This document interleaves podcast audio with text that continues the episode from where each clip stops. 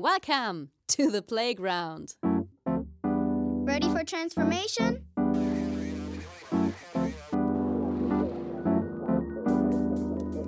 Modcast, the Masters of Transformation podcast. Who says that doesn't work? And here is your host, Ingo Stoll. Hallo und herzlich willkommen zu einer neuen Ausgabe des Modcast des Audiomagazins für Transformation. Ich bin Ingo Stoll und ich freue mich, dass ihr auch im neuen Jahr wieder mit dabei seid. Und ich freue mich auch, wenn ihr das erste Mal dabei seid, euch allen ein herzliches Willkommen und vor allen Dingen noch ein gutes, gesundes, erfolgreiches und erfülltes neues Jahr. Ja, und in diesen neuen Zyklus in den wilden 20ern starten wir gleich mit Episode 103 und New Work Philosoph, Coach und LinkedIn Top Voice Günther Wagner. Und unser Thema lautet Umwege. Damit starten wir ins neue Jahr und mal schauen, wo uns das hinführt. Hey, bevor es losgeht, ein kurzer Dank an unseren Partner Haufe. Haufe hat über 80 Jahre Erfahrung mit Transformation und unterstützt Menschen wirksam dabei, Veränderungen in Organisationen zu meistern. Mit ihrer Geschichte und ihren integrierten Lösungen sind sie echte Masters of Transformation. Wenn du dich für Veränderungen in Organisationen interessierst, dann melde dich jetzt kostenlos im neuen New Management Portal von Haufe an. Unter newmanagement.haufe.de findest du wertvolle Impulse rund um New Work und inspirierende Geschichten über Veränderung und das Management der Zukunft. newmanagement.haufe.de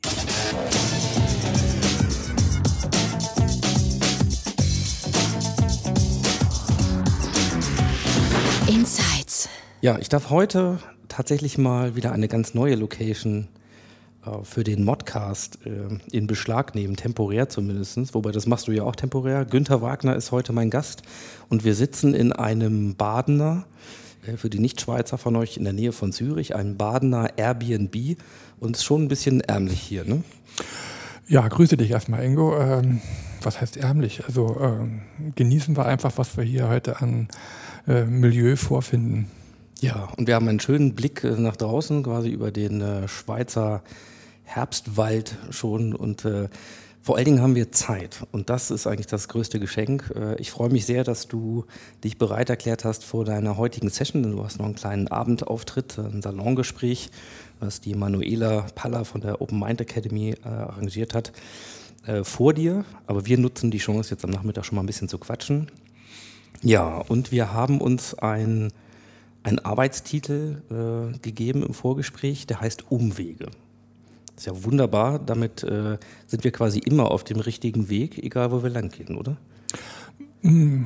Ja, richtiger Weg auf der einen Seite, auf der anderen Seite, ich hatte heute im Zug nochmal drüber nachgedacht, ähm, es ist ja eigentlich dieses Ineffiziente, sprich, die meisten Menschen wollen ja nicht auf dem kürzesten Weg irgendwo hinkommen, möglichst effizient und wir machen gleich einen Umweg. Genau, und damit ist auch quasi definiert, äh, was immer im Zweifelsfall dann äh, der kürzeste Weg gewesen wäre. Dadurch, dass wir das Ziel B ja noch gar nicht definiert haben, sind wir quasi immer richtig. Mhm. Zumindest für heute. Und äh, ich möchte natürlich die Chance nutzen, ja, vor allen Dingen für die, die dich noch nicht kennen, so ein bisschen mal vielleicht mit einer kleinen Verortung am Anfang unseres Weges loszugehen, nämlich wer, wer bist du eigentlich? Und äh, vielleicht nur mal so zwei Dinge von meiner Seite. Und dann möchte ich dich bitten, einfach zu ergänzen. Ähm, ich habe dich schon, bevor wir dann gesprochen haben, sehr oft getroffen und zwar auf der Plattform LinkedIn. Und bei LinkedIn gehörst du zu den Top 25 Voices, wie es da heißt, im Bereich HR. Das heißt, wir haben uns natürlich im Themenfeld von New Work und neuer Arbeit schon sehr häufig gelesen und begegnen äh, dürfen. Das heißt, das ist so ein Kriterium. Ähm, du bist aber in deinem Werdegang durchaus nicht als New Work Coach und Berater äh, sozusagen auf die Welt gekommen, sondern was man da lesen kann, finde ich äh, höchst spannend, nämlich du warst sehr viele Jahre Offizier bei der Luftwaffe und äh, hast auch eine Karriere als Vertriebsmanager hinter dir, also durchaus manche würden sagen, zwei sich absolut nahestehende äh, Systeme. Manche andere würden sagen, nur, da hat er mal das eine und das andere gemacht. Also das werde ich vielleicht noch reingeben. Und ja, als drittes vielleicht noch äh, 2004 ein ganz spannendes, äh, auch einschneidendes Erlebnis im Rahmen des Tsunamis. Ähm, damals, wo du ein Projekt Human Helps Human ähm, als Vorstand begleitet hast. Also nochmal vermeintlich wieder was anderes oder eben auch nicht. Ähm, aber das wollen wir uns heute auch mal äh, ein bisschen von dir erklären lassen. Und vielleicht als Übergang, wenn man dein LinkedIn-Profil so anguckt, dann steht da unter anderem ja, Unternehmensberater und Coach, aber da steht auch New Work Philosoph. Und da habe ich mich so gefragt, was macht denn oder ist denn ein New Work Philosoph? New Work Philosoph, äh, ich denke eigentlich drüber nach, was heißt das ganze New Work eigentlich und setze mich mit diesen gesellschaftswissenschaftlichen Phänomenen auseinander, weil oftmals wird New Work ja nur im Kontext gesehen, ich bin ein bisschen plakativ, äh, Bällebad, Kickertisch etc. Äh, ich schaue aber eher in die Richtung von Fritjof Bergmann, der in den 70er Jahren das Ganze eigentlich das erste Mal so auch als Namensgeber beleuchtet hat. Und wir damals, äh, wo er das ähm, als Gesellschaftsentwurf hatte, ähm, eine ähnliche Situation hatten wie heute. Das war ja die große Krise der Automobilindustrie in Amerika, äh, in Flint, Michigan. Und äh, das war äh, er war ja auch in die ehemalige UdSSR gereist, hatte dort ja mitstudiert und aus diesem Konstrukt zwischen real existierendem Sozialismus und der Krise des Kapitalismus hatte er dann diesen Entwurf. Und ich beschäftige mich heute halt damit, äh, wie können wir wirklich das vielleicht heute zur Umsetzung bringen, weil wir sind ja in einer ähnlichen Situation heute. Bis vor kurzem waren es ja nur die Automobilzulieferer, die eher so die Krisenzeichen gemacht hatten, von Conti bis ZF.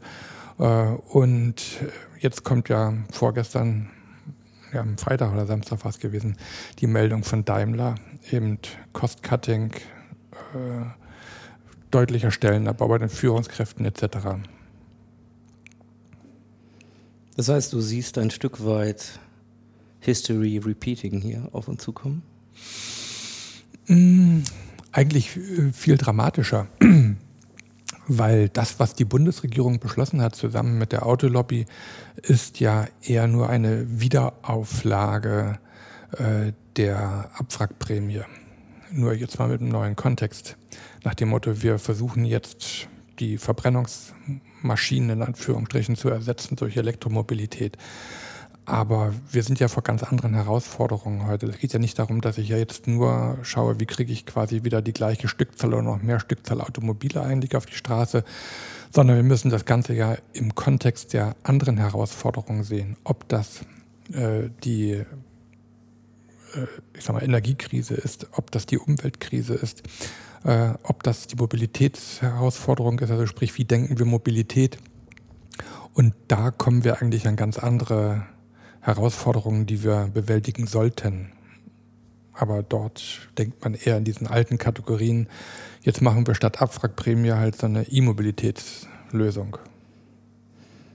Wenn ich dir dazu höre, dann haben wir ja schon mal äh, ein paar mögliche, äh, ich sag mal, Korridore, durch die wir heute fliegen können, äh, je nachdem in unterschiedlichen Höhen. Vielleicht das. Hm vermeintlich naheliegende mit dem Thema, wie organisieren wir eigentlich Arbeit und wie kommen wir vielleicht dem von Friedhof Bergmann mal definierten ähm, Ideal des, der neuen Arbeit ähm, wirklich näher, bis hin zu ja, den ganz großen Meta-Herausforderungen von,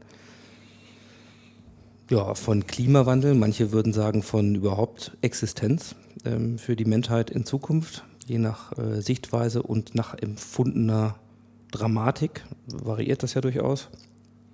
Und alles, was dazwischen liegt und was uns dahin gebracht hat, äh, kann man dann sich dabei anschauen. Ich würde gerne, das habe ich mir so ein bisschen überlegt im, im Zuge unseres Gespräches heute über Umwege, vielleicht einen kleinen Umweg äh, machen, bevor wir da äh, reinspringen. Und zwar nämlich den äh, deiner eigenen Biografie und deines Lebensweges oder vielleicht auch Lebensumweges. Das ähm, ist so eine Frage, die ich mitgebracht habe. Wie empfindest du das eigentlich?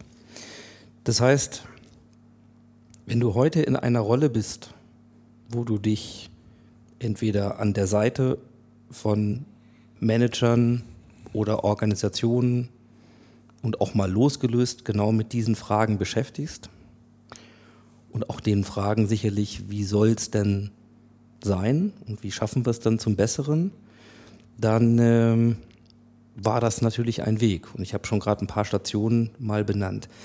Ähm, wenn du erlaubst, würde ich gerne mal irgendwo vorne hm. losgehen, gerade weil du schon gesagt hast, naja, ehemalige Sowjetunion, der Westen, wir haben jetzt 30 Jahre Mauerfall. Ähm, wo bist du denn eigentlich groß geworden? In welchem System? Na, ich komme aus der ehemaligen DDR, bin geboren in Greifswald an der Ostsee und äh, bin dann schon durch die DDR so ein bisschen getingelt. Also das Nomadenleben gehörte irgendwie mit dazu. Also zuerst so mit der Mutter durch die ehemalige DDR und dann nachher weiter alleine. Äh, und der erste Umweg kam eigentlich, äh, ich wohnte damals in Bad Kösen und wollte in Bad Kösen Abitur machen. Und äh, die ähm, erweiterte Oberschule, die zu Bad Kösen gehörte, war Schulpforte gewesen, das schöne Zisterzienserkloster. Und jetzt hatte ich allerdings einen großen Nachteil. Weil meine Mutter Ärztin war, gehörte ich zur sogenannten Intelligenzschicht und durfte kein Abitur machen. Das war so in der Planwirtschaft in Anführungsstrichen vorgesehen. Man wollte daneben auch eher die Arbeiter- und Bauernklasse ein bisschen äh, nach oben bringen. Und so habe ich dann aber auf einen Umweg Berufsausbildung mit Abitur gemacht, äh, was quasi der erste Umweg war. Also ich konnte nicht direkt äh, zum Gymnasium gehen und habe dann in Erfurt Motoren Schlosser Landwirtschaft äh, mhm. gelernt mit Abitur. Hatte für mich aber gleich den Vorteil, dass ich ähm, ja, die Realität in der Produktion mit kennenlernte. Also sprich im Studium später wusste ich, was wirklich irgendwo zumindest aus Sicht eines Betriebes notwendig ist und was eigentlich so theoretisches Gedöns eher ist. Äh, allerdings hatte dieses, dieser Abiturplatz einen Nachteil. Äh, da stand nämlich drin, dass ich mich hinterher verpflichte, ein Studium für die Interessen der Land- und Nahrungsgüterwirtschaft zu machen. Weil es war ja ein landtechnisches Instandsetzungswerk, wo ich dort die Ausbildung machte. Und das wollte ich gar nicht. Ich wollte nicht Landwirtschaft studieren. Mhm. Und da gab es dann quasi einen Ausweg, dass ich ein Studium mache bei den sogenannten bewaffneten Organen, sprich beim Militär. Weil da konnte ich mich einfach bewerben. Und dort hatte ich mich ähm, zuerst, weil ich dann so ein bisschen naiv war, äh, quasi beworben gehabt mit dem Motto, ja, dann gehst du halt zu den rückwärtigen Diensten und machst ein Studium dort äh, beim also Landstreitkräften, heute würde man Heer sagen, bei der Bundeswehr, für alles, was dort rückwärtige Dienste ist, so Panzermotoren reparieren etc. irgendwo. Äh, und das äh, zweite war gewesen, so als Alternative, dann gehe ich eben zu den Luftstreitkräften mhm. und mache dort ein Studium Triebwerkzelle. Also wieder Motor. Und da hatte meine Mutter als Patienten einen äh, oder einen Patienten gehabt, der kam von der Militärakademie und der sagte, also wenn Ihr Sohn mal studieren soll, dann soll er zur Sektion Führungsorgane der Luftstreitkräfte gehen. Äh, das habe ich natürlich gemacht, war der nächste Umweg in Anführungsstrichen. Also auf eine Empfehlung, ich wusste gar nicht, was das ist in Anführungsstrichen, also zuerst, ja. Äh, und auf diese Empfehlung hin bin ich dann zum Wehrbezirkskommando, habe gesagt, das könnt ihr beide streichen, diese beiden Bewerbungen von mir. Ich mache äh, Sektion Führungsorgane. Total naiv. Wann hast du da angefangen? Das war 1978, habe ich mit dem Studium angefangen. So, und äh, das war eine ganz kleine Sektion, die Sektion Führungsorgane. Wir hatten dort 30 Studenten für zwei äh, verschiedene Fachrichtungen gehabt, also jeweils um die 15 pro Studiengang in der Sektion Führungsorgane. Und so habe ich Führung von der Pike auf gelernt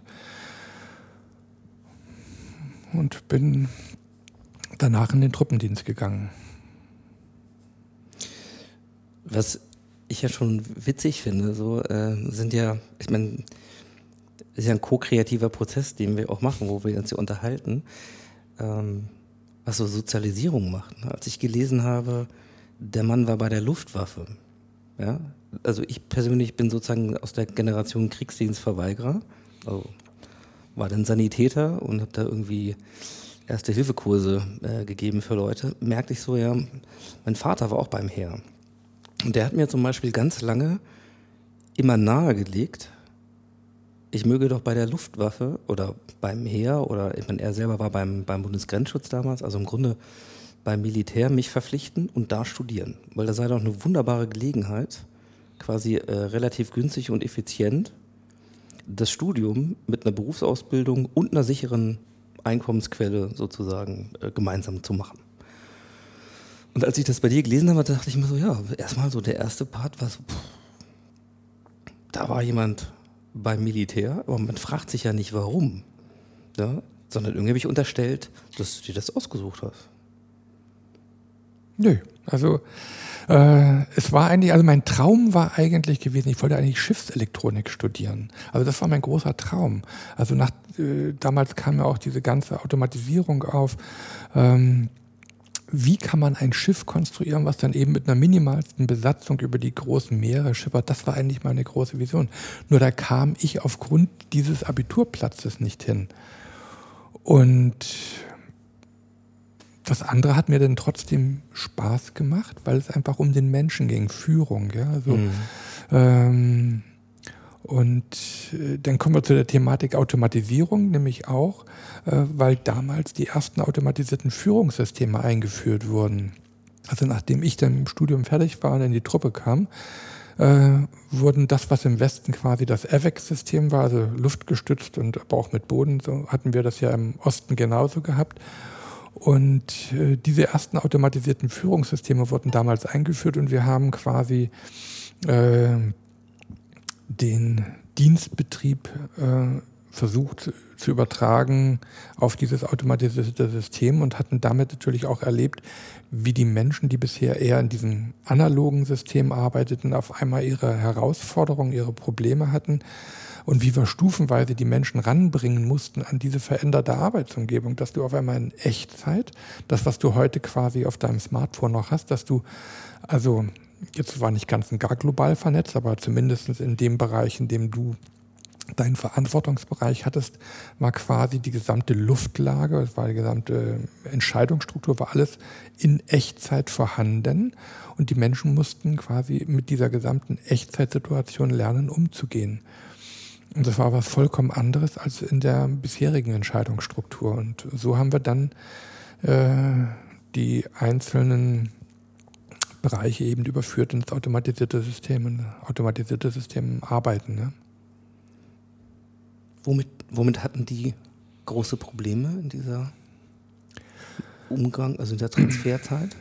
Also aus meiner heutigen Erinnerung sind es zwei große Bereiche gewesen. Das erste, du hast eine ganz andere äh, Aufmerksamkeit, die du haben musst, weil natürlich eine Echtzeitsituation etwas anderes ist von der Beurteilung her, als wenn du analoge Prozesse hast. Also deine Konzentrationsfähigkeit ist eine ganz andere und vor allen Dingen äh, dort mussten dann äh, oder Angehörige der Dienste quasi Entscheidungen treffen, die in einem analogen System von mir aus weiter oben getroffen wurden. Und jetzt aber musste ein anderer die Entscheidung treffen, weil er einfach an der Stelle war. Äh, weil das ganze System ist einfach hochdynamisch, so wie du es heute auch hast. Also wir haben heute das World Wide Web ist ja ein, ein global vernetztes, hochdynamisches System. Äh, und dort sind diese Sachen ganz anders. Und das Zweite ist, äh, dass äh, neben dieser Aufmerksamkeit äh, eben dieser, dieser Wechsel zwischen dem analogen System und dem digitalen System einfach die Menschen auch eine gewisse Herausforderung war, äh, weil du dann einfach zwischen zwei Welten umhergeturnt bist. Und das musst du auch erst einmal mental verarbeiten oder emo mental emotional. Also Dinge, die uns heute tatsächlich ziemlich vertraut sind, ähm, auch die, die Herausforderungen. Und wenn ich mir das mal so vorstelle, Ende der 70er, ja, so 80er Jahre, so, hm, dann ist das tatsächlich ja schon eine ganze Weile her. Äh, und in, inwieweit hat das deinen weiteren Weg dann geprägt? Also du hast im Grunde Führung von der Pike auf gelernt. Haben ja die wenigsten. Also heute gibt es auch Studiengänge, die, die, sich dann Leadership, Management, was auch immer nennen, aber ähm, ich glaube, die wenigsten Leute würden das von sich sagen. Also tatsächlich Führung gelernt zu haben. Ja, der große Unterschied ist, wenn du heute gehst in meinen klassischen Ingenieurberuf, ähm, von mir ist Automobilindustrie, weil mir gerade jetzt äh, ein Coachie vor Augen ist, die haben einfach ein technisches Studium gemacht und sind aufgrund ihrer ihres Werdeganges dann auf einmal in eine Führungsfunktion hineingekommen und haben dann begleitend Workshop-Angebote etc. bekommen, um einfach mit Leadership-Thematiken sich zu beschäftigen. Und das war einfach der große Unterschied, dass hier der Führungsnachwuchs wirklich jahrelang systematisch ausgebildet wurde. Äh, das findest du aber in allen Armeen. In allen Armeen findest du eine systematische Ausbildung der Führungskräfte äh, und kurioserweise eigentlich auch in einem ganz anderen Bereich noch, in der Kirche zum Beispiel. Zwei ja durchaus recht stark hierarchische Systeme. Ähm, kann ich erstmal so gut sehen, ja, stimmt. Also und auch, dass man da im Grunde genau auf diese Führungsrolle vorbereitet wird, was in der Wirtschaft ja nicht unbedingt der Fall ist. Wenn man da eher reingewachsen ist über eine Fachkompetenz. So. Ähm, wie hast du es dann sozusagen in der Praxis umgesetzt? Bist du dann beim Militär in, in eine Führungsrolle gegangen? Ich bin in eine Führungsrolle reingekommen. Ich war auf dem Gefechtsstand gewesen und war nachher auch Leitergefechtsstand äh, vom Jagdfliegergeschwader oben in Peenemünde. Und äh, es ist ja immer diese Thematik, sind ja drei ganz wichtige Sachen, die mir so spontan kommen als Führungskraft. Das eine ist immer die ständige Selbstreflexion. Was mache ich, wie mache ich, wie geht es mir damit? Das andere ist, dass ich in Resonanz bin zu den anderen Menschen, also sprich den Geführten. Äh, was braucht es, dass diese Menschen einfach auch die Aufgaben, die ich gebe, dementsprechend machen, beziehungsweise wenn ich in automatisierten Systemen bin, dass ich ja eher einen Rahmen schaffe, dass sie störungsfrei arbeiten können. Äh, und das dritte Wesentliche ist natürlich Entscheidungen treffen. So, und dort erinnere ich mich an, an eine Situation äh, mit dem obersten Flieger äh, der damaligen DDR, dem Generalmajor Baas. Den hatte ich geleitet gehabt. Und ich hatte natürlich totales Muffensausen gehabt. Also hallo, äh, ich war damals Leutnant gewesen, glaube ich, oder schon Oberleutnant, ist auch egal. Ich glaube eher Leutnant. Und dort hatte ich äh, ihm im Funk gehabt und sollte ihm dann die Kommandos geben. Äh, und eigentlich dachte ich mir, Mensch, der als großer General, der sitzt und dann sagte er, jetzt geben Sie mir endlich die Entscheidung. Hm. Und nach dem Flugdienst hat er mich dann aber zur Seite genommen und ist mit mir durchgegangen, warum er einfach auch meiner Entscheidung zu 100 Prozent vertraut und sich eben darauf einlässt. Und das ist eben auch, dass du es ähm, eben in permanenten Feedback-Prozessen drinne bist.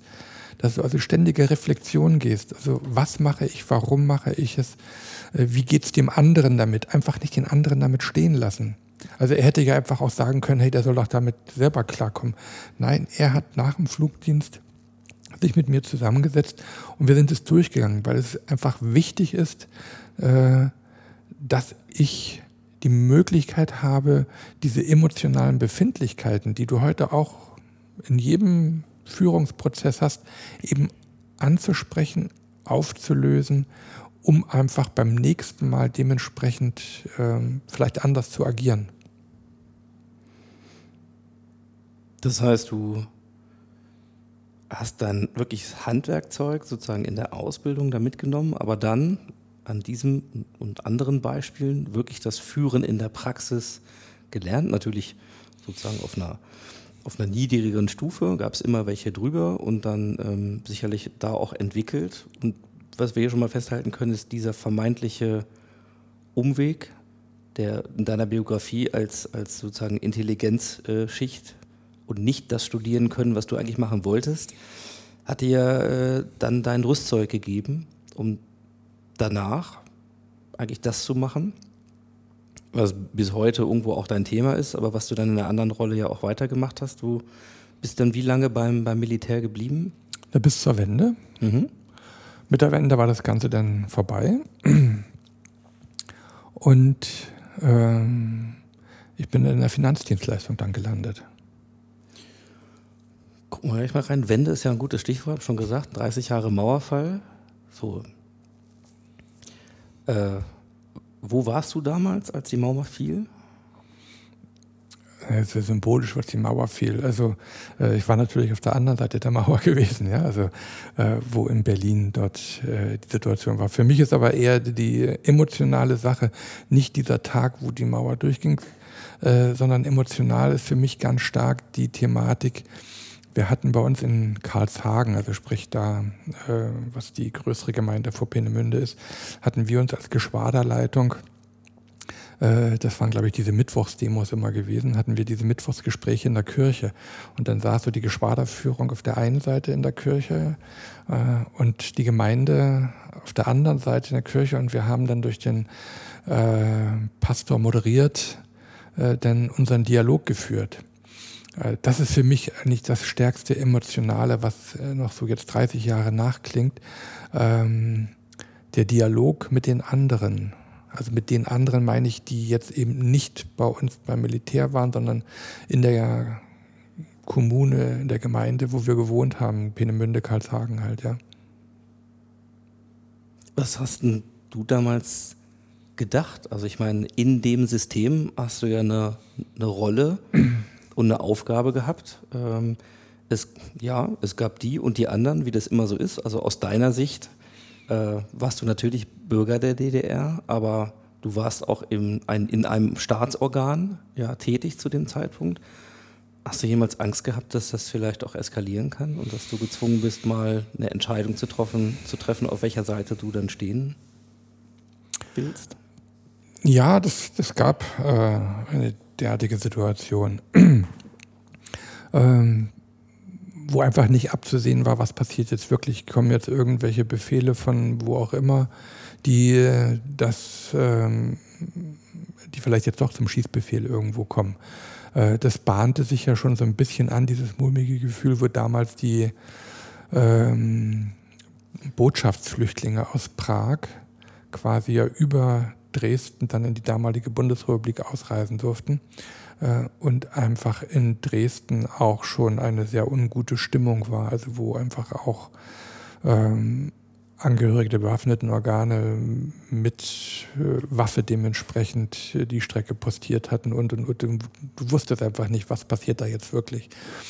Und äh, ähnliche Situationen gab es quasi dann auch in dieser Wendezeit, wo einfach Befehle kamen, wo du nicht wusstest, äh, kippt das Ganze jetzt in eine Richtung, die, äh, die du nicht mittragen möchtest. Hast du das für dich schon ausgelotet, wo da deine Demarkationslinie langläuft? Ja, das hatte ich ausgelotet. Ich habe dann auch äh, die damalige Nationale Volksarmee der DDR von meiner Seite verlassen, weil es einfach einen Befehl gab, wo es hätte umschlagen können. So, und das kannst du natürlich immer erst im Nachgang betrachten. Und von der Seite her habe ich dann für mich meine rote Linie gezogen und bin quasi von mir aus äh, gewechselt. Also du bist vor 19, also sag mal vor dem Mauerfall oder vor der Auflösung der vor der Auflösung vor der Auflösung bist du bist ja. du raus. Okay, aber da war die Mauer dann schon gefallen. Da war die Mauer schon gefallen und äh, also ich konnte durchfahren. Ja. ja. Okay, ja, äh, danke, dass du das nochmal erzählt hast, weil ich äh, das ja auch bezeichnend finde, ähm, wenn wir nochmal drüber nachdenken, wo wir, äh, wo wir dich heute ja auch verorten dürfen im Thema New Work äh, und dem, dem Thema Teil eines Systems zu sein und gleichzeitig auch Entscheidungen im Sinne des Systems treffen zu müssen und möglicherweise auch immer wieder in der Selbstreflexion auch zu sagen, wie weit gehe ich das mit. Ne? Also Situationen, die mhm. du auch äh, dann am eigenen Leib hast, äh, wirklich ähm, entscheiden müssen. Ne? Okay, dann hat es dich in den Vertrieb äh, gezogen, das heißt in die freie Wirtschaft, ja, wie man so schön sagt. Was, was hast du gemacht dann? Ja, ich bin nach München gegangen und äh, also quasi genau entgegengesetzt, also von der Ostsee äh, nach Bayern, weil für mich war einfach ganz klar, äh, oben im hohen Norden kannst du kein Geld verdienen. Da ist außer Tourismus quasi nichts groß zu holen. Äh, und die Wirtschaft brummte für mich in Anführungsstrichen eher im Süden und so bin ich in München gelandet und bin im Versicherungsvertrieb gelandet.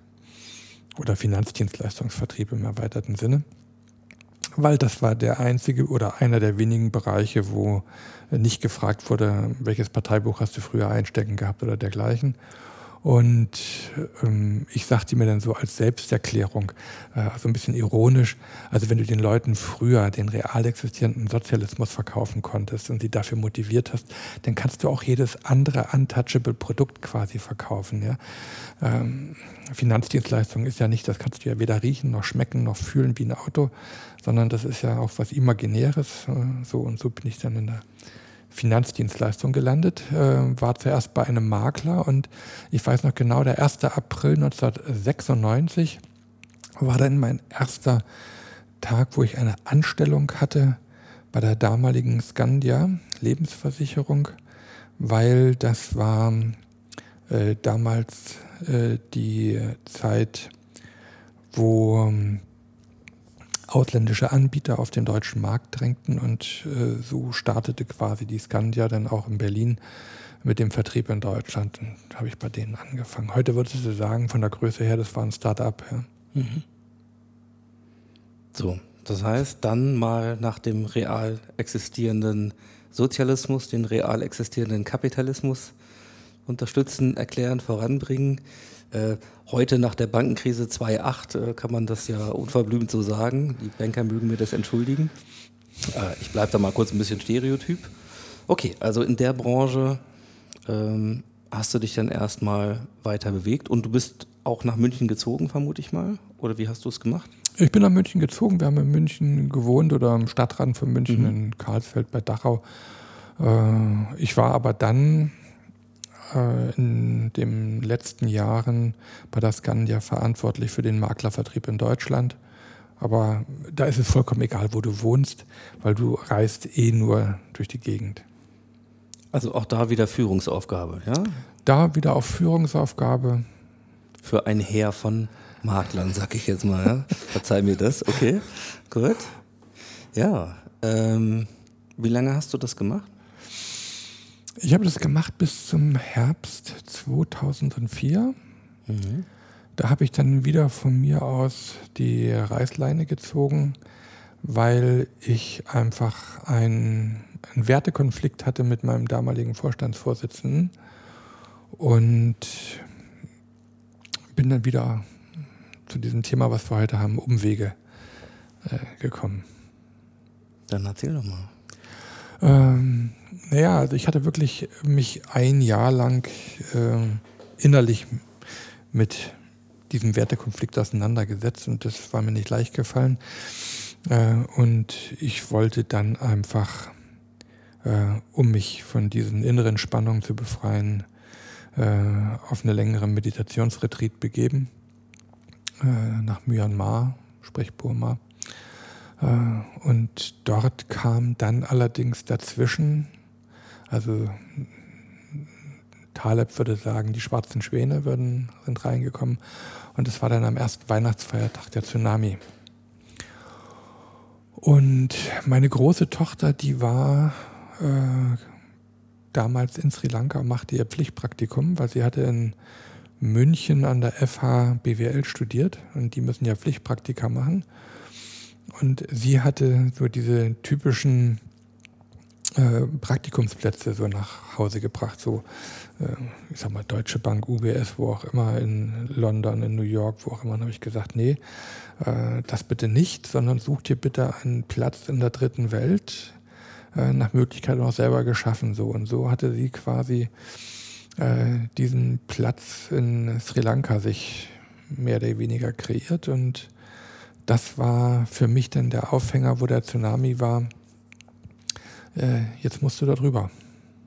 Also Meditation quasi abgebrochen und rüber nach Sri Lanka und habe dort äh, etwas über anderthalb Jahre dann Tsunami-Hilfsprojekte gemacht. Und ich erinnere mich noch, ähm, die Situation musst du dir vorstellen, hallo, es war ja rings um den Indischen Ozean, es war ja alles zerstört gewesen. Und die großen Hilfsorganisationen waren ja auch alle überfordert. Äh, also du kannst ja gar keinem irgendwo dort einen Vorwurf machen. Das war einfach äh, eine, eine ungeplante, unerwartete, in der Größenordnung auch einmaliges Ereignis und ähm, wo ich dann in Sri Lanka ankam, da landeten einfach diese großen Antonovs, die die ganze Welt geschartet hatte mit den Hilfsgütern. Äh, nur am Boden bestand keinerlei Logistik, das auch wirklich bedarfsgerecht richtig zu verteilen, äh, weil nur als Beispiel, du hättest einfach Palette A und B beides ins gleiche Krankenhaus bringen müssen. Und bei den Sri Lankis landete dann Palette A dort und B dort, so woher auch immer. Und äh, wir hatten dann am Strand von Maravilla äh, eine kleine Hilfsorganisation aus dem Boden gestampft, Human Helps Human, und hatten quasi für die großen Hilfsorganisationen am Boden die Distribution mhm. der Soforthilfe quasi übernommen, organisiert, weil äh, meine Tochter und auch die anderen Studenten, die, die sich da alle kannten, die hatten ja, die einen hatten bei dem Ministerium, bei dem anderen Ministerium ihre Praktika gemacht. Und so hatten wir dann relativ zügig quasi immer äh, sowohl die LKWs, die Fahrer, alles irgendwie so hands-on äh, organisiert und diese Transporte dann auf die Reise geschickt und begleitet. Und der große Vorteil war auch gewesen, dass diese Studenten dadurch äh, wir hatten ja damals noch den Bürgerkrieg gehabt in Sri Lanka. Damals waren noch die Tamil Tigers im Norden. Äh, hatten wir einfach auch gute Kontakte gehabt zu den Tamilen, sodass wir einfach auch über die Grenze dort die Hilfstransporte dementsprechend relativ störungsfrei durchführen konnten. Das heißt, wenn ich das mal so äh, kurz für mich mal versuche einzuordnen, dann waren auch in der Situation natürlich wieder Führungs- Fähigkeiten geplant. Von deinen automatisierten Systemen bist du aber kilometerweit ans genau andere Ende äh, in, in Hands-on äh, und, und Aufbau aus dem, aus dem zerstörten Nichts eigentlich reingekommen, wo natürlich menschliche Beziehungen, zum Beispiel auch zu den anderen, entscheidend dafür waren, ob man so ein, die Hilfsgüter eigentlich dahin bringen kann, wo man sie hinbringen muss, oder? Du, das ist ja das, was du einfach lernst. Einfach klar machen der Aufgabenstellung, die du hast.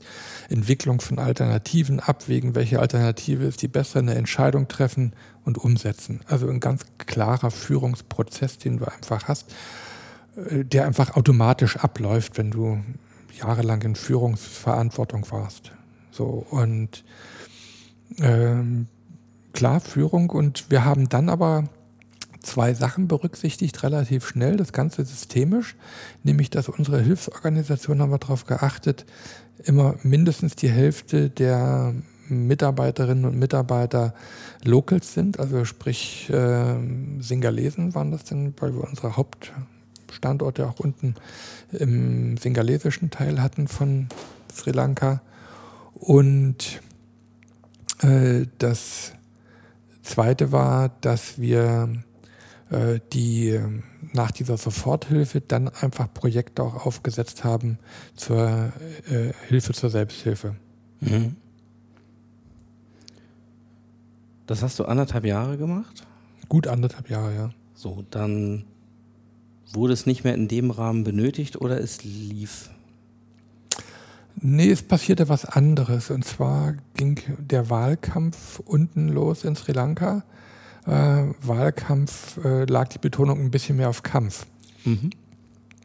Äh, Bürgerkrieg äh, und in der Nachbarorganisation einer französischen gab es dann auch äh, schon erste Tote und es war insgesamt eine Situation, wo du eben wieder nicht wusstest, was passiert jetzt eigentlich. Also der Bürgerkrieg eskalierte da auch grandios in Anführungsstrichen, so dass wir diese ganzen Aktivitäten relativ äh, zurückgeführt haben und ich dann auch meine Zelte dort abgebrochen habe.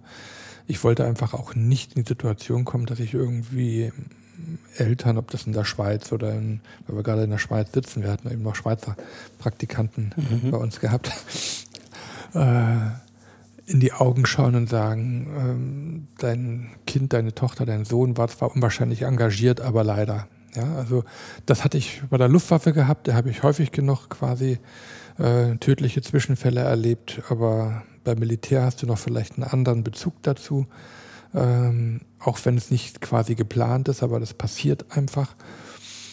Äh, und bei einem Hilfseinsatz war das das Letzte, was ich irgendwo verantworten wollte. Und deswegen die Entscheidung getroffen habe, dass wir einfach systematisch die ganzen Aktivitäten zurückfahren und rückabwickeln. Mhm. Und dann bist du nach Deutschland zurück? Dann bin ich nach Deutschland zurück, äh, in der alten Branche gelandet, der Finanzdienstleistung. Geht das? Äh, Wenn man anderthalb Jahre in Sri Lanka Entwicklungsarbeit, sag ich mal, Katastrophenarbeit gemacht hat, oder ist das, war das nahtloses Anknüpfen? Nee, das waren zwei Sachen. Das erste, man ist ja trotzdem Teil eines Netzwerkes. Und wenn du ähm, jahrelang bei der Finanzdienstleistung warst, hast du A, ein bestehendes Netzwerk und zweitens ähm, äh, gab es eine ganz spannende Herausforderung, weil du gerade Finanzkrise vorhin gesagt hattest. Äh, dort hatte sich die Standard Life ein bisschen verkalkuliert äh, in der Finanzkrise, weil sie dachten, sie können das Ganze aussitzen. Das konnten sie allerdings nicht aussitzen und mussten sich rekapitalisieren. Nur als Mutual, sprich als Versicherungsverein auf Gegenseitigkeit, kannst du das nicht. Da kannst du nicht an die Börse gehen und sagen, hm, also mussten wir quasi die Firma überführen, transformieren von einer Mutual in eine LTD, also sprich einer Aktiengesellschaft, mit allem, was dazugehört. Also äh, die Produkte mussten repreist werden, weil du ja auf einmal jetzt auch Shareholder hattest, die quasi etwas verdienen wollten. Das hast du ja bei einer Mutual nicht. Äh, bis hin zu den Mitarbeitern, ähm, die auf einmal Anreiz- und Bonifikationssysteme bekommen haben, die eben aktiengesellschaftsmäßig sind, also ein bisschen pushy und so weiter. Ja? Äh, also diese ganze Transformation musste durchgeführt werden. Es war eine spannende Herausforderung, nämlich wie kann man das wirklich so machen, dass die Menschen diese Transformation mitgehen, weil du hast ja in einer in einem Versicherungsverein auf Gegenseitigkeit hast du ja Mitarbeiterinnen und Mitarbeiter, die sich ja genau dort beworben hatten, weil sie diese Kultur einfach haben wollten. Also sprich, die sind ja da nicht hingegangen, weil sie wussten, hier stehe ich auf dem Podest und Siegerehrung, weil jeder Monat immer der beste Verkäufer und hm, hm, hm. Äh, sondern da ist eine ganz andere Kultur, Kultur gewesen so. Und wie kriege ich jetzt diese Menschen auf eine Reise dementsprechend mit? Und das war ein spannendes Projekt, das haben wir einfach auch, also aus äh, meiner Sicht auch heute noch wirklich recht gut gemacht. Klar gab es immer die eine oder andere Träne, die man hatte, äh, aber trotz alledem erfolgreich gelaufen. Mhm. Vor dir sitzt übrigens ein Standard Live-Kunde. Also ich habe das aus der anderen Perspektive äh, mitgenommen, aber das nur am Rande. Ähm, dann weiß ich nicht, ob, ob das eine Abkürzung ist oder auch nicht, aber ich versuche mal so ins, ins Jetzt und hier wieder zu kommen, weil mhm. Hm, du bist ja nicht mehr in der Finanzdienstleistungsbranche. Ähm, das heißt, wie muss ich mir das vorstellen? Ist es der Gang vieler Berater, die irgendwann ähm, sozusagen aus dem System da angestellt zu sein, da zu führen, rausgehen und heute für andere sozusagen mit diesem Blick von außen äh, begleitend, beratend äh, tätig sind. Also wenn ich Coach lese, ne, sind das so mhm. Vorstellungen, die ich irgendwo habe, Unternehmensberatung oder ähm, wie hat sich das für dich entwickelt? Warum bist du heute nicht mehr da? Also ich kann jetzt nicht für andere sprechen, ich kann für mich nur sprechen, äh, weil du gerade gesagt hattest, äh, äh, ist das typisch irgendwie. Das behaupte ähm, ich gerade so, ja. Mhm. Mhm. Weiß gar nicht, ob das so ist. Aber. Ja, also für mich gab es zwei Sachen, dort bei der Standard Live auszutreten äh, oder auszuscheiden. Äh, das erste war gewesen, wir hatten einen Europachef, der fühlte sich immer so ein bisschen wie im Kriegszustand. Also ich führe ein Heer ins, in den Krieg, wenn du schon mal, warst du schon mal in Edinburgh gewesen? Mhm. Ja, gerade neulich. Oben auch im Castle, und da hast du diese wunderbaren Gemälde und Bilder, die ruhmreiche British Air Force in Afghanistan. Und so ungefähr war der auch. Also ich führe quasi beständig im Kampf und so weiter. General. Wie ein General, aber eben im Kampf. Gut, du hast auch im Management in bestimmten Kreisen ja immer diese, diese Sprachwahl. Und das Zweite, wir hatten damals ähm, ja, Finanzkrise wieder im Strich 2 in Anführungsstrichen gehabt. Äh, und das war die Zeit, wo derivative Produkte einfach äh, diese Krise verursacht hatten. Und auch Standard Life hatte ein Produkt, was eigentlich, äh, so wie alle anderen Anbieter auch, also das ist das nicht typisch gewesen für Standard Life, was quasi diese Sache mit befeuert hat diese Finanzkrise. Also wieder so ein kleiner Wertekonflikt, oder? Ja, das begleitet mich anscheinend irgendwie so ein Wertekonflikt und äh, ich konnte oder wollte für mich einfach sagen, hallo, erstens mit dieser Führungskraft vor mir kann und mag ich nicht weiter und das gleich das andere eben diese Produkte, die äh, das System haben nicht gänzlich kollabieren lassen, aber zumindest diese Krise ausgelöst haben, stehen zur Disposition und wir verkaufen das weiter. Und das war für mich einfach ein No-Go, einfach eine rote Linie, äh, die ich dann für mich gezogen habe. So. Und gleichzeitig, ähm, warum bin ich heute als Coach und Berater unterwegs? Äh, ich habe einfach Führungserfahrung in drei so unterschiedlichen Bereichen gesammelt.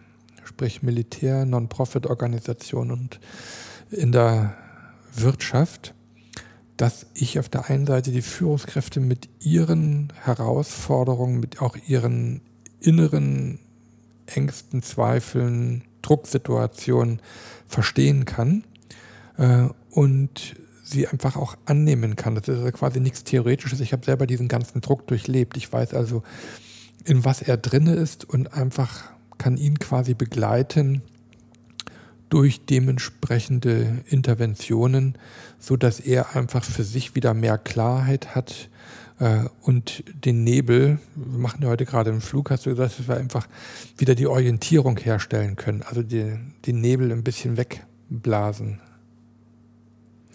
Wenn du jetzt ähm, er sagst, äh, ja klar, das ist ja noch ein großer Teil unserer Wirklichkeit, also vor allen Dingen auf der hohen Ebene, dann dann reden wir über die Führungskraft im Sinne von männlich, was übrigens mhm. ja auch wieder Kirche und äh, Militär dann gemein haben. Im Non-Profit-Bereich sieht das äh, dann doch häufig anders aus, wobei ich gar nicht weiß, wie das auf der Führungsebene ist, die dann auch wieder überwiegend männlich ist. Aber ähm, diese Erfahrung, die du gemacht hast, auch auf deinen Umwegen, ne? ich glaube, es ist, äh, es ist offensichtlich, dass diese Erfahrungen wertvoll sind, um anderen helfen zu können. Nicht unbedingt, um ihnen das sagen zu können, was sie machen sollen, aber um erstmal zu verstehen, in welcher Situation sie sich befinden. So. Ähm,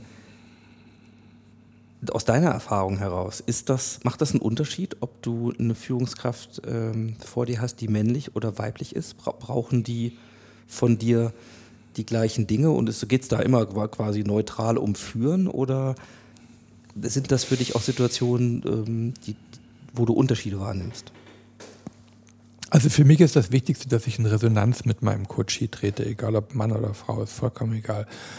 Die Themen sind durchaus ganz unterschiedliche, weil Frauen einfach äh, anders in ihre Führungsrollen hineingekommen sind. Sie, kommen äh, oftmals quasi so, entschuldigen Begriff, Quotenfrau dort in so eine Männerdomäne rein äh, und versuchen sich dann da durchzukämpfen, durchzuboxen. Und dementsprechend sind auch die Herausforderungen, die sie haben, andere und äh, setzen sich dann oder müssen sich mit anderen auch inneren Spannungen auseinandersetzen. Deswegen ist das schon unterschiedlich. Ähm, ich habe aber auch erlebt, und da ist vielleicht auch diese Resonanzfähigkeit irgendwie mitgegeben, wo wir damals in den Luftstreitkräften in der DDR die ersten Frauen eingestellt haben. Also das war ja in der Vergangenheit eine reine Männerdomäne und auf einmal kamen die ersten Frauen. Äh, und ich weiß noch, wie ich einmal ja, explodiert bin. Klar, du hast ja Flugsicherheit, du musst ja gewährleisten, dass dort nicht irgendwo zwei Flugzeuge zusammenrauschen. Und da bin ich ein bisschen deutlich geworden und auf einmal hat diese junge Frau das, das Heulen angefangen. Boah, dachte ich mir, was ist denn da auf einmal los? Äh, so und nach dieser Situation bin ich dann mit ihr auch aus dem Bunker rausgegangen und habe quasi das gleiche gemacht wie der General mit mir damals. Also habe mit ihr quasi ein klärendes Gespräch geführt, weil ich erstmal verstehen wollte. Ich war ja total irritiert gewesen. Von einem Mann hätte ich das nie erwartet, ja, nach dem Motto Indianer weinen nicht. Hm? Vermeintlich. Vermeintlich, ja. Äh, so, also Sozialisierung. Äh, und auf einmal äh, fängt die das Weinen dort an. Und so ist es einfach auch, dass man diese Resonanzfähigkeit hat gegenüber seinem Coachie, egal äh, welche Führungsebene er hat, ob das jetzt die erste oder die oberste Führungsebene, ob männlich oder weiblich, ist vollkommen egal. Also Resonanzfähigkeit und dann einfach reinspüren, was sind eigentlich die wirklichen Themen. Und äh, manchmal braucht es einfach auch zwei, drei Stunden, wo du den Coachie von vorne, hinten, oben, unten quasi anpiekst, weil du, oder ich spüre ja, da ist irgendetwas. Aber aus Scham, Gefühl, aus Angst, was auch immer, kommt das noch nicht raus. Und da nehme ich allerdings einen großen Unterschied wahr, dass Frauen deutlich schneller das Thema auf den Tisch packen als Männer. Mhm. Also das ist mein Fall. Das war eine gewisse ja. Pauschalisierung, aber das ist einfach meine Beobachtung. Also erstmal danke für, sage ich mal, das Aufblättern äh, deiner, deines eigenen Leben, Lebensweges. Ich finde das äh, höchst interessant um, und merke mal, für mich ist es auch ein, ein Stück weit Verortung. Also so. wenn du, wenn du Stand heute, ja, sozusagen, keine Ahnung, du, du müsstest ein Buch drüber schreiben, ja. So, was für eine Überschrift würde denn über deinem Leben bislang stehen? ist eigentlich ein Nomadenleben, dieses Wandern, ja, also von einem Ort. Äh, wir hatten mal durchgezählt, meine Frau und ich, wie oft ich eigentlich auch schon vor unserer Ehe umgezogen bin. Äh, das ist extrem viel. Äh, und dieses Hineinkommen in neue Kulturen und reinspüren, ähm, ja, Nomade. Mhm. Also das wäre jetzt mal so der, ja. der Anker und daraus kann man dann einen schönen Titel irgendwo machen, ja. Wenn du ständig unterwegs bist, also hm. äh, als Nomade unterwegs bist und eben nicht nur Punkt zu Punkt, also, hm. ähm, gibt es dann sowas wie Umweg eigentlich für dich? Nein, also für mich gibt es nicht den Umweg. Also wir hatten ja vorhin gerade Ars Electronica gesprochen. Hm. Äh, eigentlich könntest du ja auch sagen, ich bin auf Umwegen dahin gekommen, weil eigentlich wollte ich zur IFA nach Berlin. Äh, und dann war auf einmal unsere Katze todsterbenskrank geworden. Und aufgrund dessen konnten wir nicht zur IFA fahren und sind in Linz auf der Ars Electronica gelandet, wo wir uns leider äh, auf Umwegen. Wir sind umeinander rumgewandert. umeinander rumgewandert. Äh, sondern es ist einfach den Moment, den Platz annehmen, äh, den man an dem man gerade ist. Das ist also eher diese, äh, diese Kunst quasi, das anzunehmen, wo man ist. Ist das so ähnlich, ähm, den Vergleich kennen ja alle, also mit dem Glas, was halb voll ist und halb leer ist? und der eine ähm, immer die Chance sieht und der andere vielleicht eher das Risiko? Also ist es eine, ist es eine Haltungsfrage, ob ich gerade einen Umweg beschreite oder ob das, was mir hier und jetzt begegnet, eben genau das ist, was es jetzt gerade braucht? Also halb leer, halb voll ist schon eine Bewertung, die ich, ich versuche es das gar nicht zu bewerten, sondern es ist einfach ein Ankommen äh, und die, in, in diesem Moment dann einzutauchen in die jeweilige Situation und dann eine Neugierde zu haben, was passiert hier eigentlich, das mit Haut und Haaren aufzunehmen. Ja, also deswegen ist es weder halb voll noch halb leer. Ja, warum komme ich gerade drauf, merke ich, weil natürlich Umweg vermeintlich eine Konnotation des Negativen hat. Also ein hm. unnötiger Weg. Ja? Also hm. wir sind da eher vermeintlich im Kapitalismus allemal äh, dem, dem Effizienzparadigma oder Dogma äh, unterstellt. Das heißt, wir wollen auf dem schnellstmöglichsten Weg ans Ziel.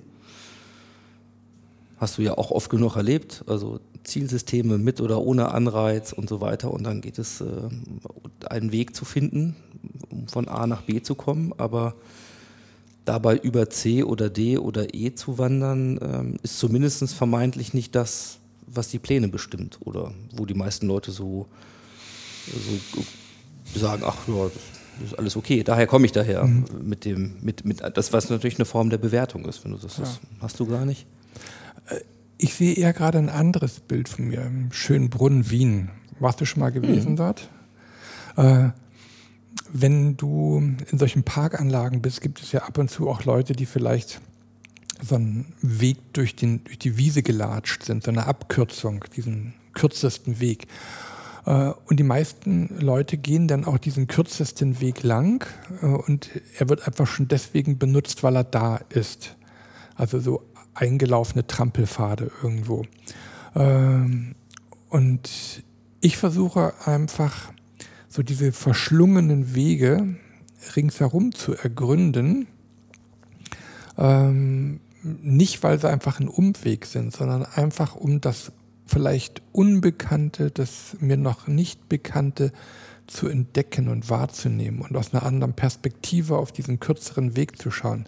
Weil das eine ist vielleicht wirklich diese Autobahn und das andere ist dann wie so ein verschlungenes Wegesystem und dann kommst du mal auf so einen schönen Brunnen an der Hecke raus und dann siehst du auf einmal hinter der Hecke durchs Licht ganz anders beleuchtet diese Parkanlage und gehst du weiter, hast du dann wieder einen anderen Blick. Und genau das ist es eigentlich, dass du äh, das ist weder halb voll noch halb leer, sondern es sind einfach andere Perspektiven, das mhm. sind unbekannte Dinge, äh, weil auf dem Trampelpfad siehst du auch nur das, was alle anderen sehen und du hörst auch nur das, was alle anderen hören. Und hier einfach die eigenen Sinne schärfen und du musst natürlich eine andere Aufmerksamkeit haben, um äh, in der Wahrnehmung, als wenn du da auf diesem allgemeinen Trampelpfad umher bist. Das kann ich total gut nachempfunden und äh, ich sag mal, wenn man sich selbst als sehr neugierig empfindet, dann ist das tatsächlich sehr relativ, weil man im Zweifelsfall schon aus dem eigenen Selbstbild heraus nicht den Weg geht, den alle anderen gehen. So, ähm, also insofern mhm. wahrscheinlich überhaupt keinen Umweg. Was einen Umweg ja möglicherweise zu einem Umweg und vielleicht auch zu zumindest einer Entscheidung macht, ist ja die Frage, dass er vermeintlich mehr Zeit braucht. Also wenn du den Trampelpfad nutzt, fehlen dir neue Perspektiven. Du siehst das, was die anderen auch sehen.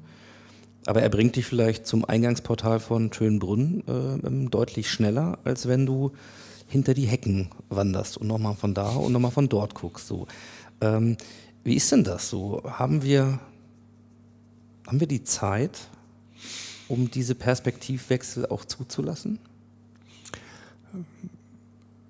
Also ich glaube, wir sollten uns die Zeit nehmen. Warum? Unser System, in dem wir gegenwärtig leben, ist ja, wenn wir vorhin gesprochen haben über Digitalisierung, ja eigentlich nicht so primär angetrieben durch den Computer, sprich 0 und 1. Also wenn ich mal äh, noch denke, wo ich auf dem Atari oder C64 von Commodore darum gemacht habe und dem, was ich heute auf dem Smartphone mache, sondern die eigentliche Dynamik ist ja reingekommen durch die globale, hochdynamische Vernetzung in Echtzeit durchs Internet, wo es quasi kein Anfang und kein Ende mehr nimmt. Ich habe einmal als Bild so gerne so ein Spinnennetz, ja, so ein Spinnennetz mit allen möglichen Verknüpfungen, Knoten und so weiter.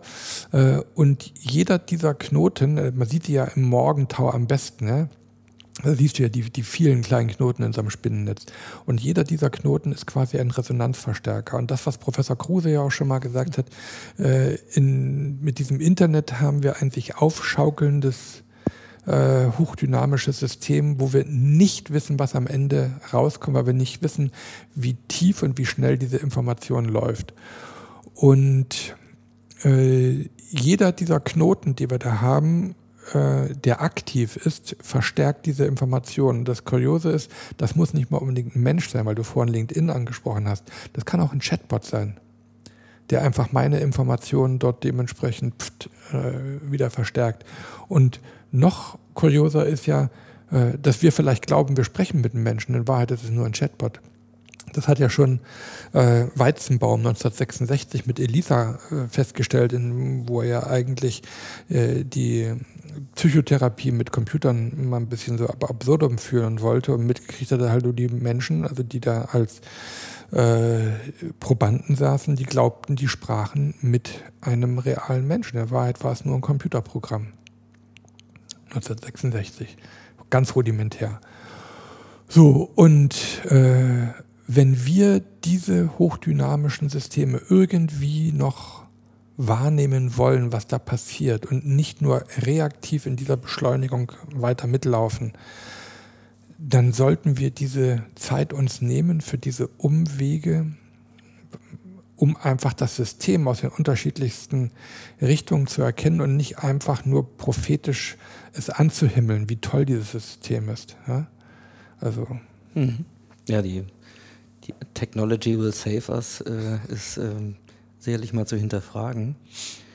Ähm, ich habe gerade so einen Gedanken, ähm, vielleicht mal kurz beschrieben. Da würde ich gerne mal hören, was du dazu denkst. Wenn man ein Leben anschaut, eine Biografie, und du hast deine heute beschrieben, und du hast auch Einblick in deine Haltung gegeben, wie, wie du zu Umwegen stehst, ähm, dann gab es viele Dinge, die passiert sind, die vielleicht in dem Moment, in dem sie passiert sind, nicht nach Plan funktioniert haben. Also vielleicht nach Umweg aussehen oder zumindest nach, eigentlich dachte ich, gehe links rum, muss, muss aber rechts rumgehen und da weiß ich nicht genau, was passiert. Also ich bleibe mal bei der Titulierung als Lebensumweg.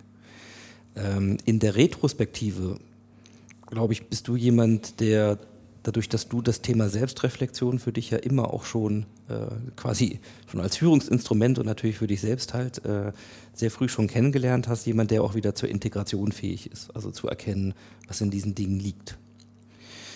Sprich, These, viele dieser vermeintlichen Umwege oder, oder, oder unerfreulichen Planänderungen, die in dem Moment passieren, erscheinen in der Retrospektive mit genügend Reflexionsraum, vielleicht manchmal sogar als Geschenk. Auf jeden Fall haben sie Potenzial ähm, und man kann das integrieren.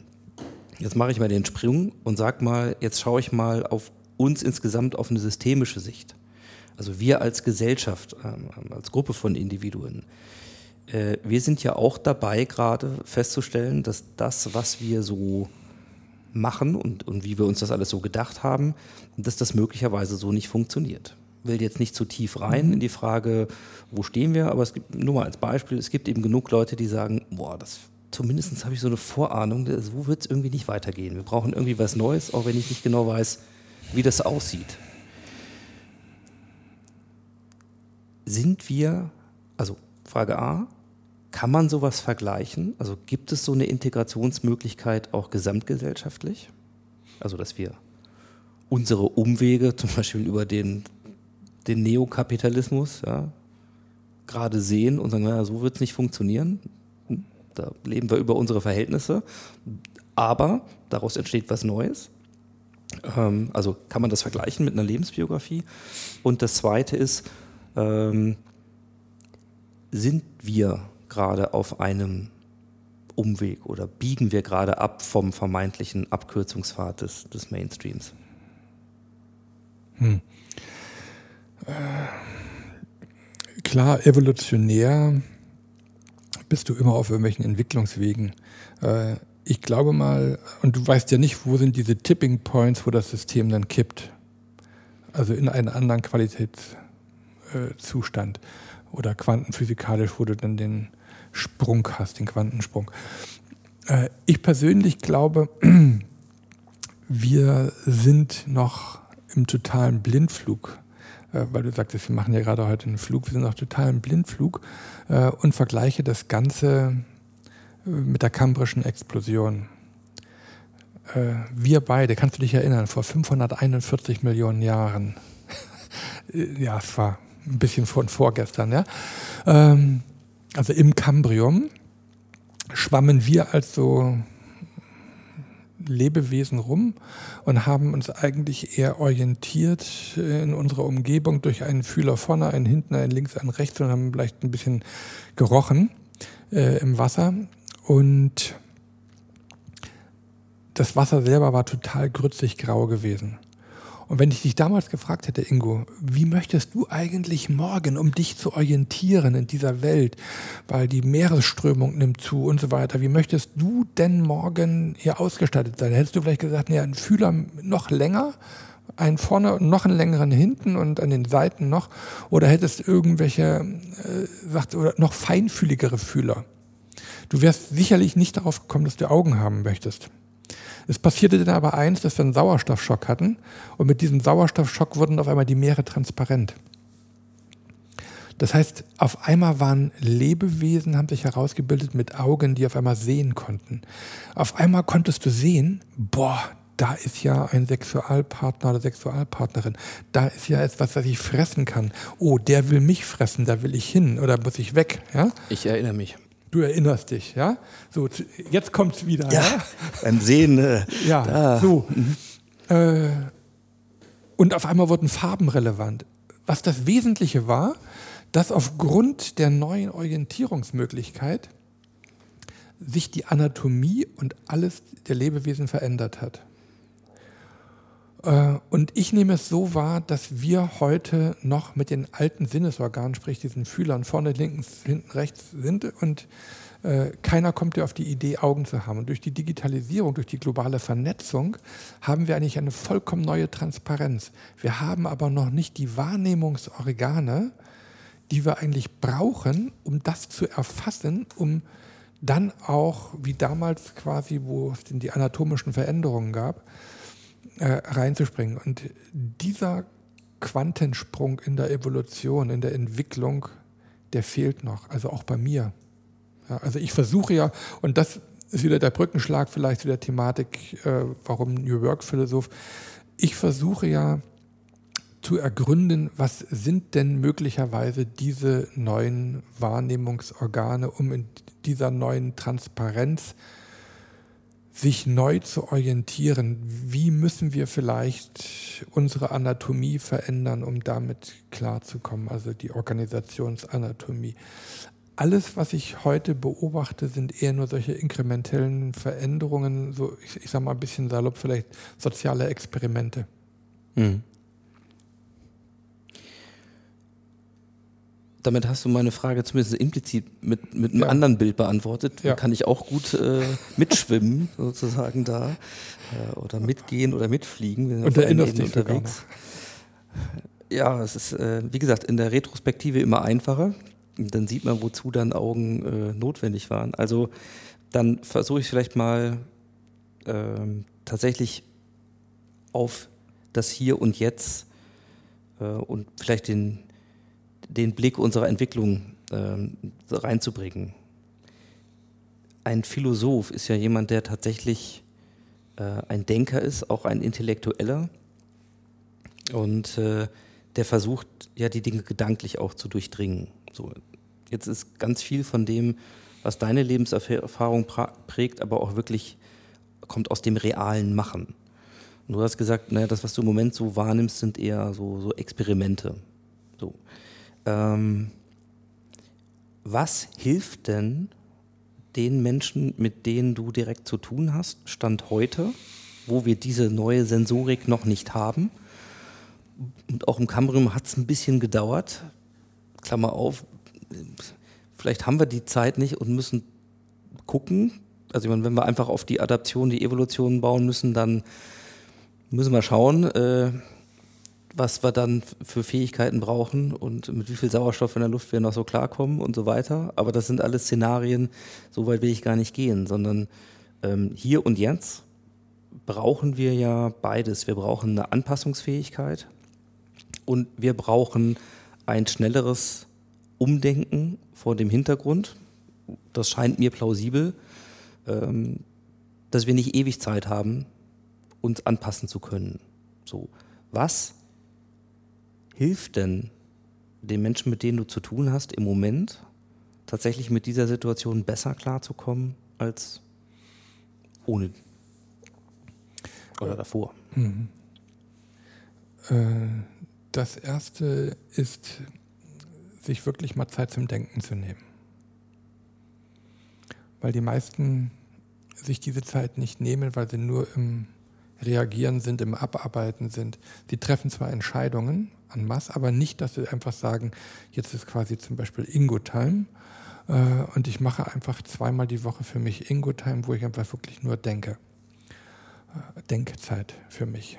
Nicht um die Entscheidung, die ich morgen, äh, Vorstandsentscheidung oder ähm, was auch immer machen muss, sondern wirklich um über das Heute, über das Jetzt nachzudenken. Punkt eins. Punkt zwei.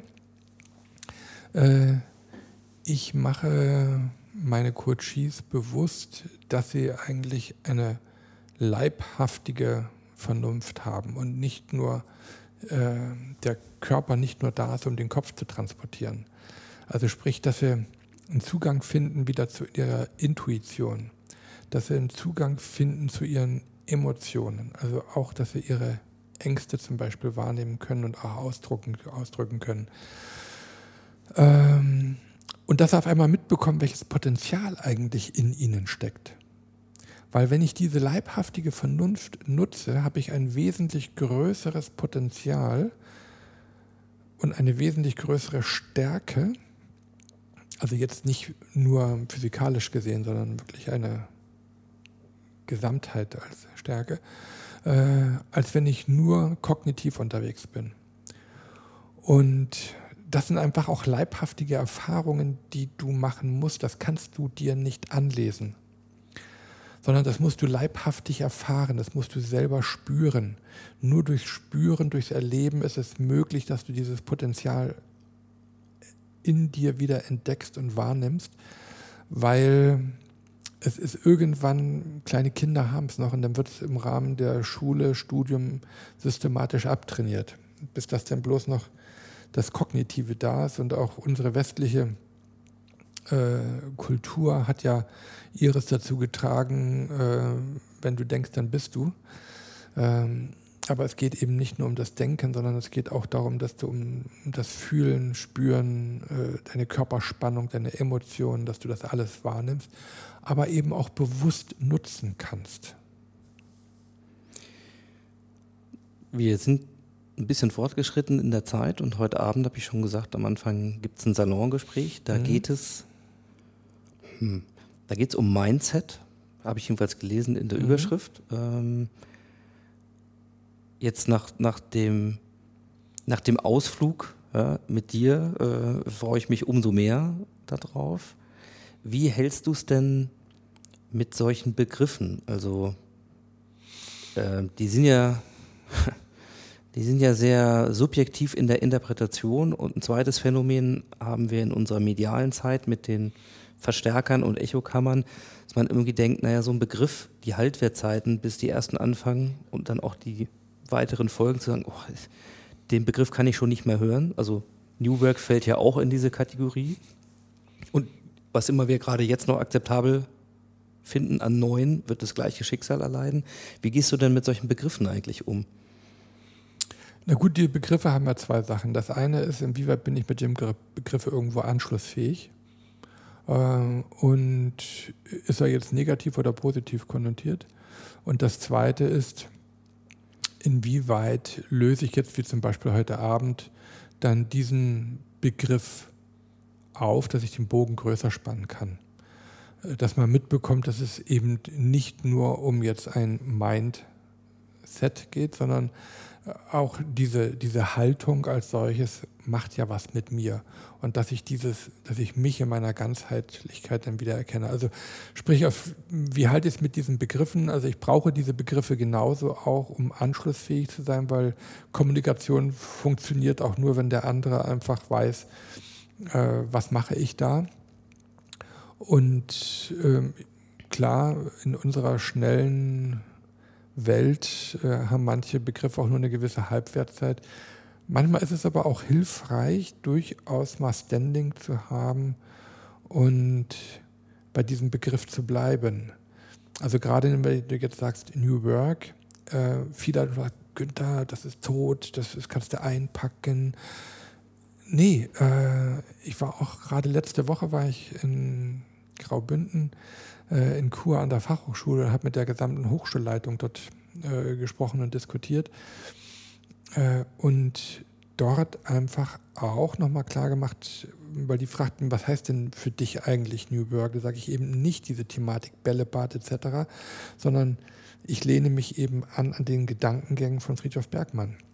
Und dass man einfach die Kraft und Ausdauer hat, diese Inhalte, die Friedhof Bergmann dort äh, postuliert hat, dass wir die Möglichkeit schaffen, die einfach auch schrittweise umzusetzen, zum Leben zu bringen. Und dann muss man auch die Konsistenz und die Kraft haben, bei diesem vielleicht bei manchen Leuten abgedroschenen Begriff zu bleiben. Ob das dann ein Umweg ist, eine, ähm, eine Verlängerung oder ein, ein, ein Zwischenstück, auf dem Weg zum Gipfel und zum Ziel. Das sei jetzt mal dahingestellt. Ähm, ich danke dir auf jeden Fall erstmal für das sich einlassen, das mit mir fliegen auf Sicht äh, und das Wandern. Äh, natürlich sind wir hier nicht abgeschlossen. Es geht weiter, es ist ein Prozess und das ist auch das Schöne. Wer dich dabei begleiten möchte, vielleicht mehr von dir lesen und mitbekommen möchte, wo finde ich dich? Also du findest mich auf den beiden äh, großen sozialen Netzwerken, sprich LinkedIn und Xing. Äh, und natürlich auf meiner Webseite äh, Wagner Consulting. Da kannst du raufgehen, da findest du die gleichen Beiträge, die ich auf LinkedIn habe. Äh, aber die meisten lesen mich, glaube ich, eher auf den sozialen Netzwerken statt auf meiner Visitenkarte. Und was man auch von dir finden kann, ist ja äh, mit einem anderen Begriffspaar, vermeintlich kann man das wettbewerbsgeprägt äh, wieder interpretieren oder auch anders ist die des Vorsprungs. Ähm, auch dazu ähm, bist du ja unterwegs. Letzten Endes etwas, was ich für mich habe oder ein Vorsprung kann ja auch wieder etwas sein, unter das ich mich stellen kann oder auf das ich mal gehen kann, um eine andere Perspektive zu bekommen. Insofern, lieber Günther, dir vielen, vielen Dank ich freue mich wahnsinnig auf heute Abend und äh, auch wir nehmen hier nur eine kurze Momentaufnahme auf dieser Parkbank und dann geht's weiter. Dankeschön. Ja, danke auch dir, lieber Ingo. Und wir schaffen es, äh, weil wir ja nach Sichtflug geflogen sind, dass wir noch zum Sonnenuntergang auch noch landen, weil ansonsten hätten wir Probleme. Und das wollen wir nicht. Nein. danke.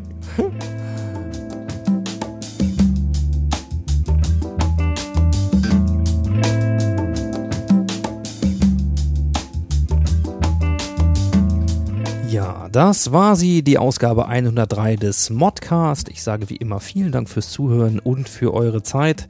Ich hoffe, die vergangenen ca. 75 Minuten waren kein Umweg für euch im Sinne von ineffizient oder unnütze Zeit, sondern ein guter Begleiter zur Einstimmung auf eurem Weg 2020, wo auch immer euch dieser hinführen soll oder wird. Ja, alles andere als ein Umweg wäre dann auch mein nächster Tipp, nämlich ein Abstecher zum New Management Portal von Haufe. Dort findet ihr noch viele weitere philosophische und praktische Informationen rund um New Work und innovative Gedanken für eine bessere Organisation. Ja, kleiner Hinweis noch in eigener Sache, die Modcast Website unter masters-of-transformation.org hat über die Jahreswende einige neue Seiten erhalten. Ihr findet dort jetzt nämlich auch Informationen zu meinen Audiografien sowie die Inhalte und die Anmeldung zu meinen Podcast-Workshops im Januar und Februar. Schaut dort gerne mal vorbei und seid auch gern dabei in Köln, Hannover oder auf den Stationen in der Schweiz. Ja, damit genug des Werbeblocks. Ich hoffe, wir sehen uns. Und in diesem Sinne sage ich ciao, ciao, macht's gut und happy transformation.